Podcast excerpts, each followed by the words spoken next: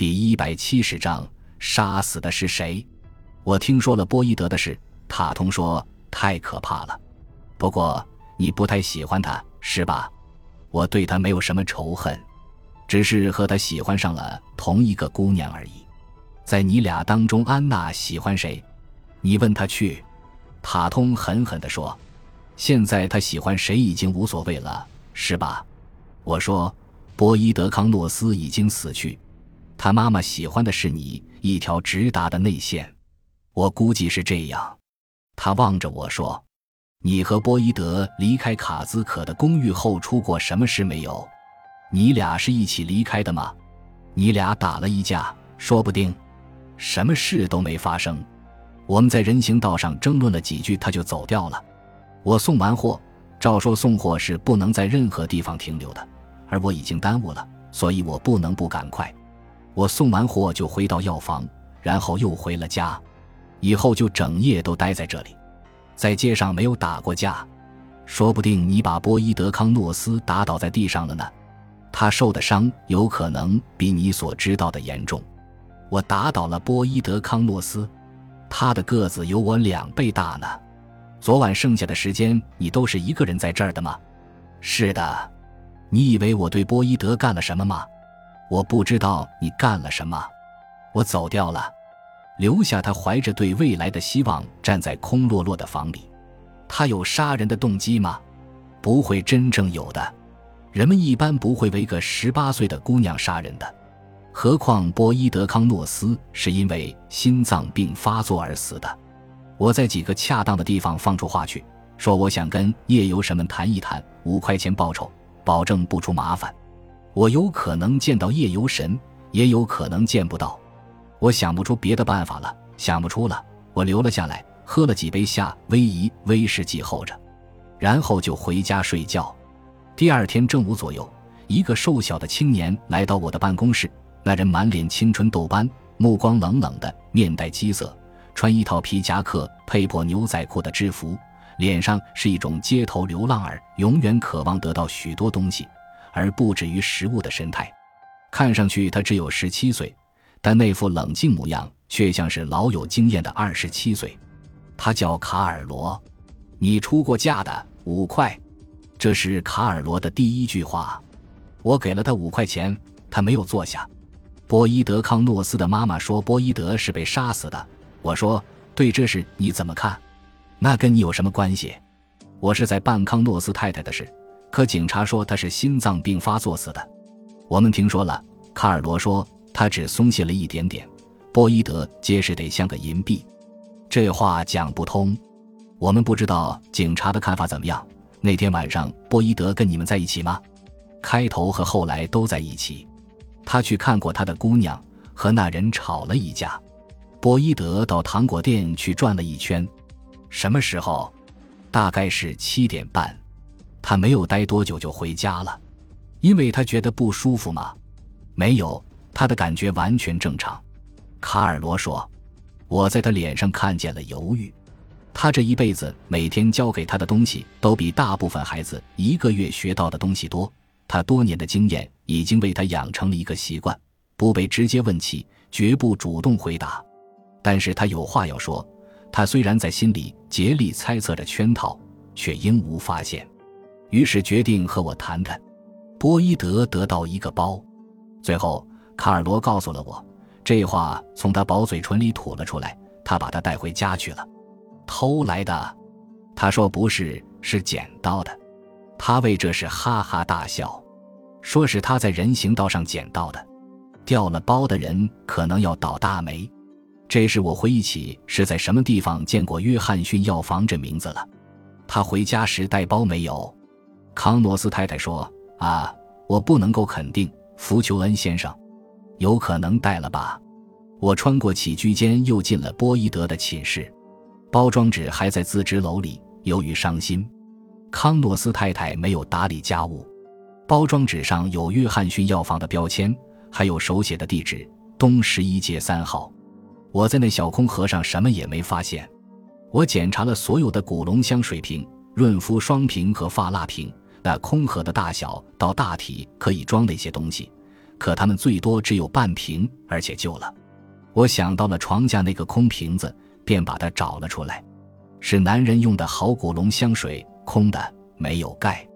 我更仔细的搜查，发现瓶盖在屋子对面一个遥远角落里，好像是扔掉的。那是一种速转盖，使劲一扭就会弹开。我在地毯上看见一点模糊的污渍，似乎有什么东西洒了出来。但古龙香水一般都是酒精，很快就挥发掉了。我小心翼翼地碰了碰那瓶子，它身上有点什么独特的东西，不，看不出有什么独特，倒更像是一种印象，一种感觉。那东西令人觉得很不一样，它比其他的瓶子要沉一些，盖子似乎也要结实些。这差别很轻微，如果不是在寻求答案，我也不会感觉到。我甚至可能弄错了。在你搜索可疑的东西时，你的心灵有可能跟你捣蛋。你想找出什么，它就能找出来。我决定再去看看罗杰塔通。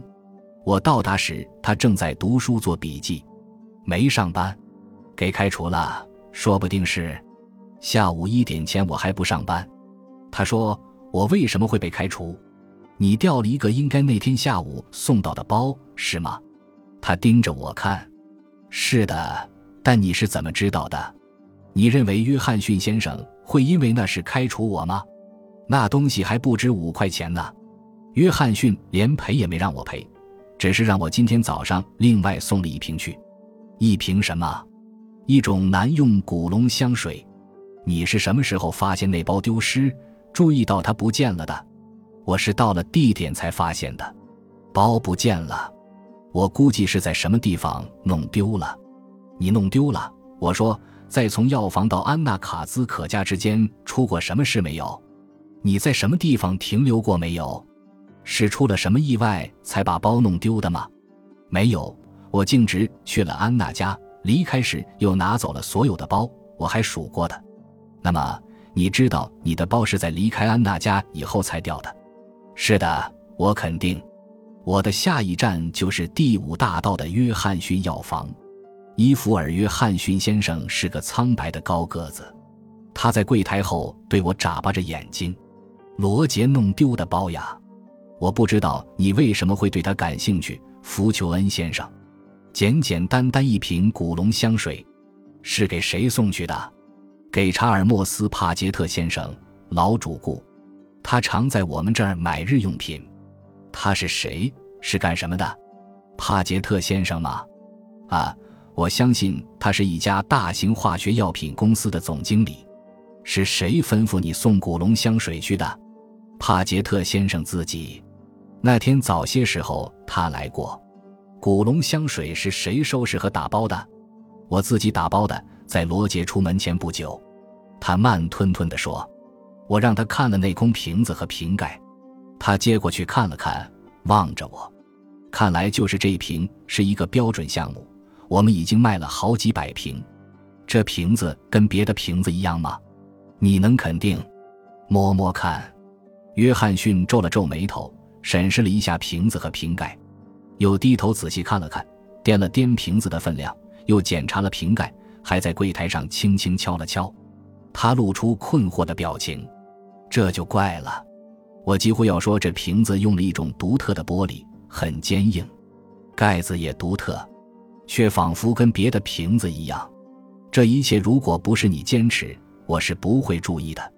但是，他们似乎确实要结实些。在你给帕杰特先生包好古龙香水后多久，罗杰塔通就取走了要送的货？大概十五分钟。那时殿堂里还有没有别的人？有几个顾客吧？我想，你和罗杰曾经把他要送的包留在殿堂里，没人看管吗？没有。几个包都在后头这个货架上，直到罗杰取走，然后他住了嘴，眨了眨眼。等一等，我想起来了，罗杰到后面取东西去了。那人问我是否可以看一下喷雾器，我在后面存有喷雾器之类的大体积货品，便到后面去取。我离开了大约三分钟。那人，什么人？一个红光满面的大个子，穿灰大衣，戴灰帽子。他没有买喷雾器，我还得送回原处，心里很不高兴。我想起来了，那以后，罗杰立即把包拿走了。是的，拿走了。这番对白促使，我又去找了帕杰特西法公司的总经理查尔莫斯·帕杰特先生。那公司没有约翰逊想象的那么大，他生产什么？电话本黄页上没有明确记载。帕杰特在他那靠近华尔街的华丽办公室里接待了我。那是个宁静苍白的人，穿着量身定做的套装。感谢您的收听，喜欢别忘了订阅加关注。主页有更多精彩内容。